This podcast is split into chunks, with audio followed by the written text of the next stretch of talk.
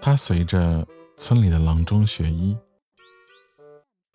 十二岁的时候，他在上山采药的时候，救了一只受伤的白狐狸。四年之后，郎中去世了，那白狐却成精了，前来报恩。看着毛茸茸的小狐狸啊，他简直毫无抵抗力，抱着蹭了又蹭，十分的欢喜啊。